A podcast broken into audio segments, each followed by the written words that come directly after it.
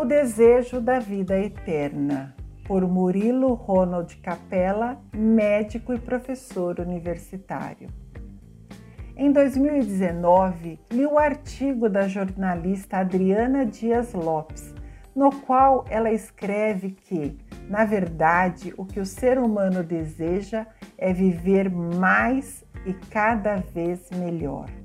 Atualmente, existe no mundo mais gente com mais de 65 anos do que com menos de 5 anos. Isso se deve a uma série de fatores, alguns dos quais devem ser salientados: o desenvolvimento de medicamentos e de vacinas, os cuidados com a alimentação, a prática de exercícios físicos e o saneamento básico.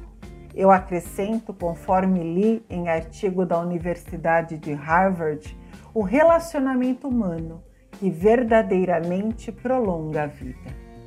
A busca pela vida eterna não é novidade. A história, quando bem pesquisada, revela-nos fatos interessantes. O rei Gilgamesh da Suméria, em dois mil anos antes de Cristo, descobriu uma planta que daria a vida eterna para quem a ingerisse. Nunca aconteceu. Titano, da mitologia grega, pediu a Zeus a eternidade, mas se esqueceu de encomendar a mocidade permanente. Juan Ponte de León, conquistador espanhol, navegou pelos novos mundos no século XVI em sucessivas expedições ao encontro da fonte da juventude. Dorian Gray, de Oscar Wilde, em 1890, retratado em alguns filmes, vendeu sua alma para não envelhecer. Raymond Carswell afirmou: em 2029, a humanidade terá os recursos da inteligência artificial necessários para que máquinas alcancem a inteligência humana, inclusive a inteligência emocional. Será possível implantar no cérebro um computador do tamanho de uma ervilha para substituir neurônios destruídos por doenças, Parkinson, por exemplo. Ted Friend, jornalista do The New Yorker, dividiu um grupo que investe em imortalidade em duas grandes famílias. Primeira, Health Spanners, o número de anos que alguém vive ou espera viver em razoáveis condições de saúde. Sonham com o prolongamento da vida saudável, mas somente se ela for realmente saudável.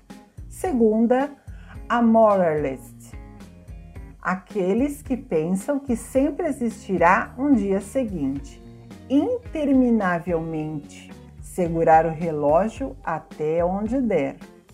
Por outro lado, a Sociedade Europeia de Medicina Preventiva diz que o caminho está aberto para a prática da medicina 4P: prevenção, predição, participação e personalização.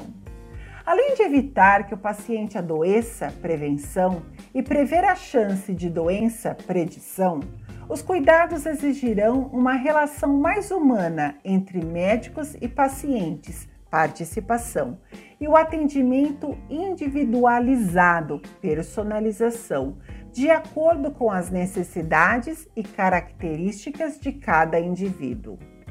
Há trabalhos que evidenciam minuciosamente o peso da prática da religião e da espiritualidade na longevidade. O cirurgião Bernie Single, de Pittsburgh, Estados Unidos, escreveu em seu livro Amor, Medicina e Milagres os pacientes me ensinaram que na medicina há mais do que drágeas e incisões. É possível mobilizar força no íntimo dos pacientes. A pesquisa científica e a experiência clínica diária me convenceram de que o estado de espírito altera o estado físico, agindo através dos sistemas nervosos central, endócrino e imunológico. Assim, unindo os progressos da medicina, o estilo de vida, a ciência e a fé, chega-se ao aumento da expectativa de vida. Viver mais é o desejo das pessoas, mas é preciso entender que é muito melhor ter mais vida nos anos do que anos de vida.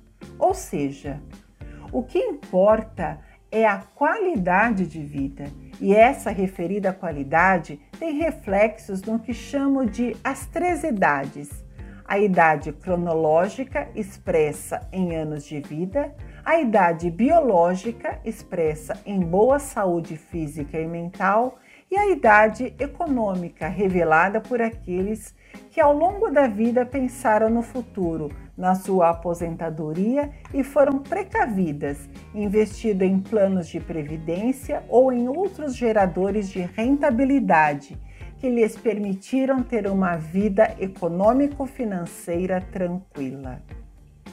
Como escreveu Albert de Grey, gerontologista britânico, o ser humano que terá mil anos já nasceu, está vivíssimo entre nós. Nosso corpo será tratado pela medicina como a engenharia lida como uma máquina. Quebrou, conserta-se. E na verdade já temos muitas oficinas especializadas para nos consertar que sejam procuradas só quando extremamente necessário. Boa vida!